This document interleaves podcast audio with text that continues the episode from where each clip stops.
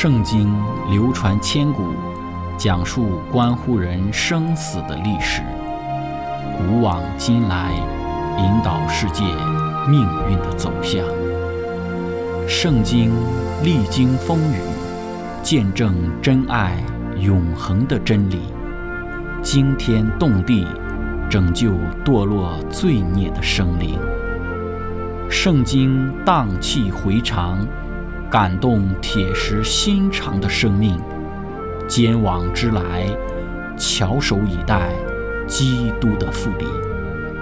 希望福音广播电台圣经系列解经节目开卷有益，让我们翻开这本千古奇书，去领悟其中可以扭转人生的真理。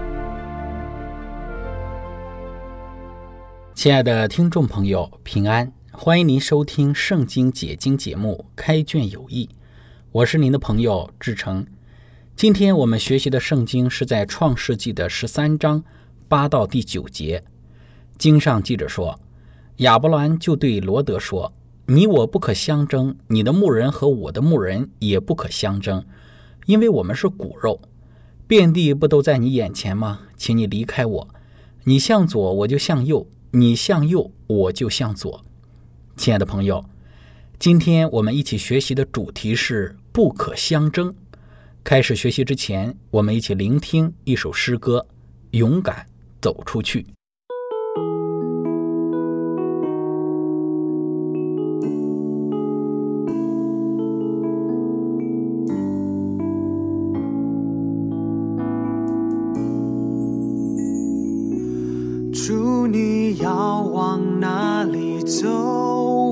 就跟你走，领我走到世界尽头，一生不再回头，让世界听到我们敬拜，我们的祷告，让复兴从我们开始，将主爱带到人群中。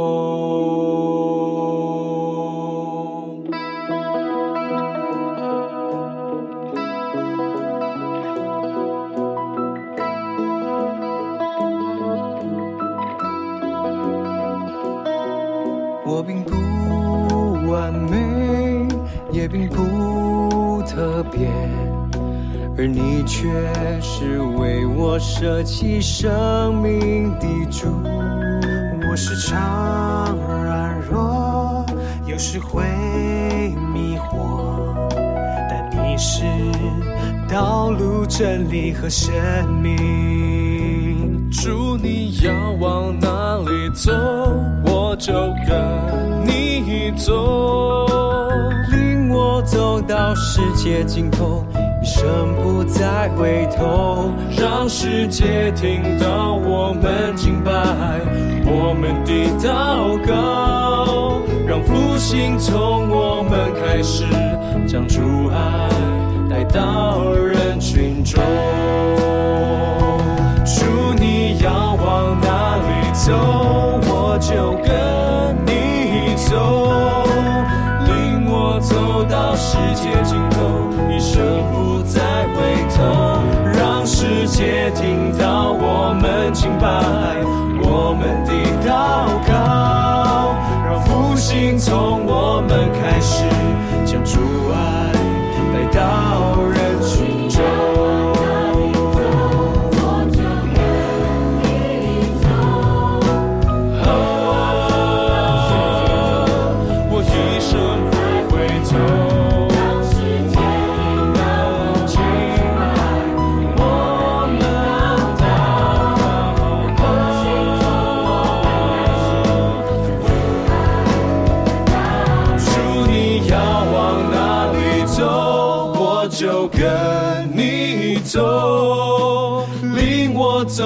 世界尽头一生不再回头让世界听到我们敬拜我们的祷告让复兴从我们开始将主爱带到人群中。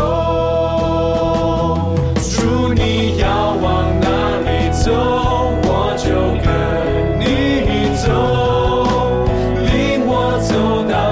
界尽头，一生不再回头，让世界听到我们敬拜，我们对祷告，让复兴从我们开始，向主爱来到纵然有许多的问题，我也不放弃。你大能赐给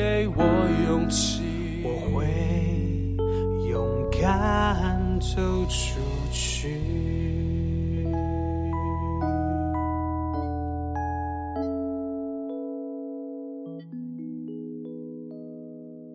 亲爱的朋友，上次我们的学习讲到，为何从埃及回来的亚伯兰和罗德，在迦南地的伯特利一带的草场容不下他们的牲畜，造成了双方牧人彼此相争的局面。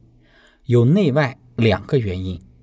外部原因乃是因为迦南地确实是地少山多，又有迦南原住民占有一定的土地，使得他们的牲畜可牧放的草场变得相对较少。而内部原因呢，乃是因为罗德的牧人表现出了罗德的品行，缺乏谦让的心，只顾自己的利益，没有尊重长辈的心理。那这两个内外两部分的原因，致使他们必须要分开。面对这样的一个局面，作为信心之父亚伯兰，那么他该如何的去处理呢？在今天我们所读的经文中，我们看到亚伯兰的处理方法有四个，我们逐一来谈论，并从中来讲述给今天的我们所带来的学习和教训。首先，亚伯兰处理的方法就是主动约谈罗德。面对牧人彼此相争的局面，亚伯兰主动出头。找罗德来协商当前所面对的问题。那么，在大部分的情况下，主动出头解决问题的人，似乎都是自觉理亏的人。这一点在我们的生活之中比较常见。例如说，当某个人得罪另外一个人，被得罪的那一方一般不会主动去找得罪人的那一方，向得罪人的那一方赔礼道歉，乃是得罪人的主动去找被得罪的那一方。化解矛盾和问题，所以这样的情形就造成了得罪人的人呢自觉理亏的一个局面，使得自己就需要放下自己的身段和面子，放低自己的姿态来去寻求和睦。一般的情况下是这样的。那当亚伯兰和罗德面对他们手下的牧人彼此相争的时候，谁能够率先出来处理这件事，那么就意味着他就是自觉理亏的那一方。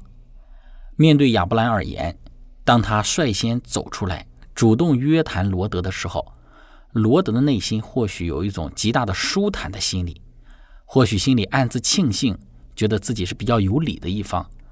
所以，我们能够晓得，当亚伯兰主动约谈罗德的时候，在这其中有这样的一个概念。但是，我们说这样做是否妥当呢？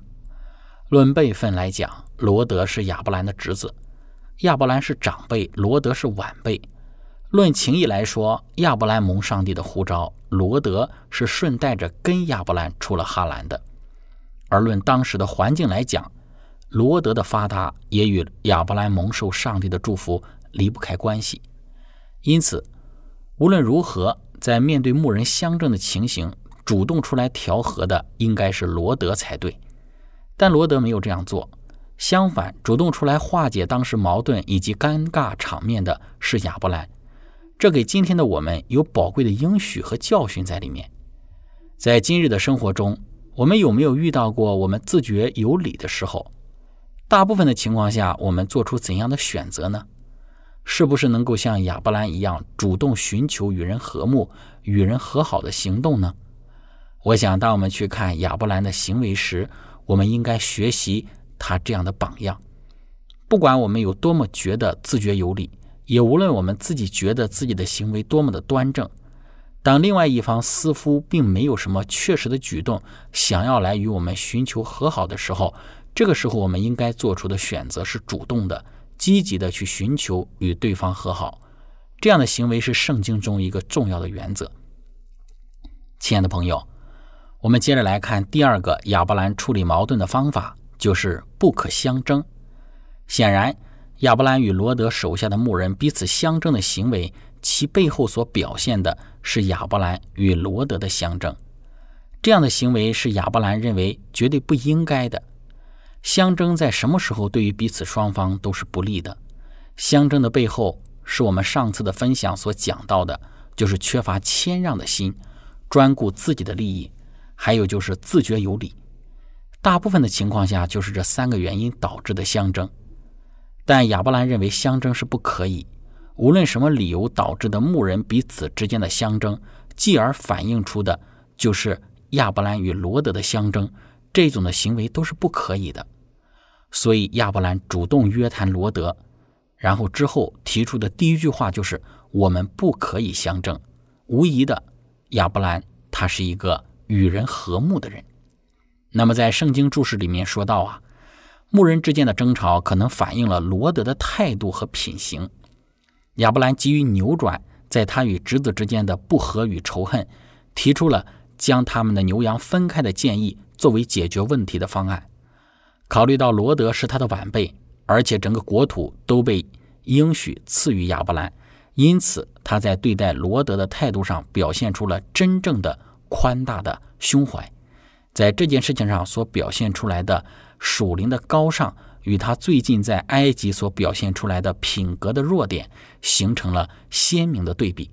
亚伯兰证实了自己是一个。与人和睦的人，在《先祖与先知》这本书当中论述到，亚伯兰回到了迦南之后，金银牲畜极多，罗德仍与他同在一起。他们又来到了伯特利，在从前所住的祭坛旁边支搭帐篷。不久，他们就发觉这一个自己的财物的增多，而困难也增加了。过去在患难和失恋之中，他们曾和睦同居。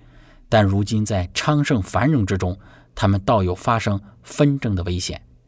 那地的牧场容不下他们两家的牛群和羊群，因此两家的牧人时常相争，结果就把问题带到主人那里去寻求解决。很明显的，他们必须分开了。亚伯兰比罗德年长，在辈分、财富和地位上都比他高。然而，亚伯兰他却首先提出保持和睦的计划。虽然上帝亲自将权力都赐给他，但是他却谦逊地让出这个权利。亲爱的朋友，亚伯兰的行为值得今天的我们去效法。能够与人和睦，是一个具有基督品格的重要表现，因为基督的品格之一就是与人和睦。在我们的人生之中，难免有许多与人产生分歧的事。在有分歧和不同意见的时候，能够表现出与人和睦的精神是非常重要的。与人和睦的人，不意味着就是一个懦弱的人，也不意味着就是一个不持守原则的人。有时人们会将与人和睦视为是一种懦弱、不守原则的一种表现。事实上，这是一种对于与人和睦之概念的错误理解。当我们去留意。亚伯兰的表现之时，在其中并不存在所谓的原则。那么，亚伯兰也不是懦弱的表现，乃是一个以高尚的心不与其相争，为要促进彼此之间的一个和睦作为出发点而有的一种表现。在我们的生活之中，圣经也呼吁我们：加拉太书五章十五节，你们要谨慎，若相咬相吞，只怕要彼此消灭了。彼此相争的结果，就是最终彼此双方的消灭。我们可以将这一段经文放在亚伯兰与罗德身上。我们可以想象一下，如果亚伯兰不让步，罗德的本性中也不让步的话，那么彼此之间就是互相争斗，不是我死就是你亡，最终的结局就是两败俱伤，受利益的可能就是当时在周边的迦南民族。因此。要谨记这个道理，无论什么时候都不要彼此相争、彼此相斗，而是总是要与人和睦。亲爱的朋友，我们接着来看第三个亚伯兰处理矛盾的方法，就是互为弟兄。亚伯兰在主动约谈罗德时，首先说到不可相争，然后就提到说他和他罗德之间的关系是互为弟兄的。那么，在中文和合本圣经当中被翻译为“骨肉”，其实，在原文圣经当中，这一个词呢是弟兄，这或许会令我们感到困惑：为什么亚伯兰对罗德说我们是兄弟？亚伯兰不是明明是罗德的叔叔吗？罗德不是亚伯兰的侄子吗？两人之间差了一代，是长辈与晚辈的关系。为何亚伯兰称呼罗德说他们的关系是兄弟呢？那上一次我们的分享有提到，在圣经注释当中说到，亚伯兰意识到他与罗德之间的仇恨和纷争将给周围的民族带来极其有害的影响。没有什么事情比两家不断的纷争更会使上帝向迦南各民族传福音的计划受挫的了。虽然亚伯兰是长辈，但他并没有为争取优先权而倚老卖老。他称他与罗德是弟兄。为的是要保证他侄子和他具有平等的地位和待遇，他试图打消罗德对其叔叔之动机的诚实性所可能具有的任何的怀疑。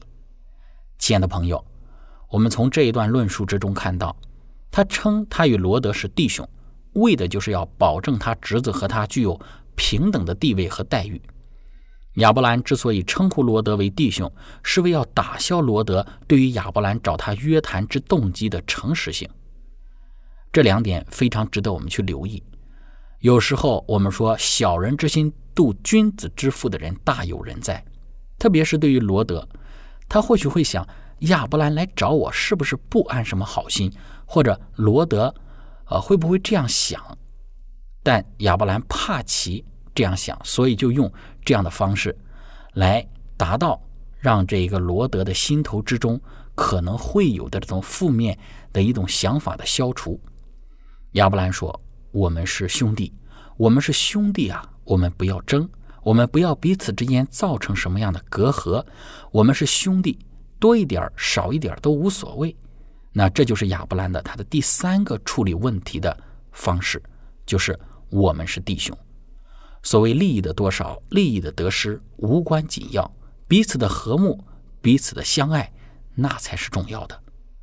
这给今天的我们也有同样的提醒：我们在与人相处的时候，我们是否拥有这样的一种心理，就是视所有的人为我们的兄弟？耶稣在世的时候曾问过一个问题，就是谁是我的弟兄？那么这个问题，我们没有更多的时间来探讨。总之，我们需要学习将我们在世生活之中所接触的每一个人都视为是我们的弟兄，因为中国古话讲“四海之内皆弟兄”。亲爱的朋友，分享到这里，我们一起来聆听一首诗歌，《似乎在天堂》。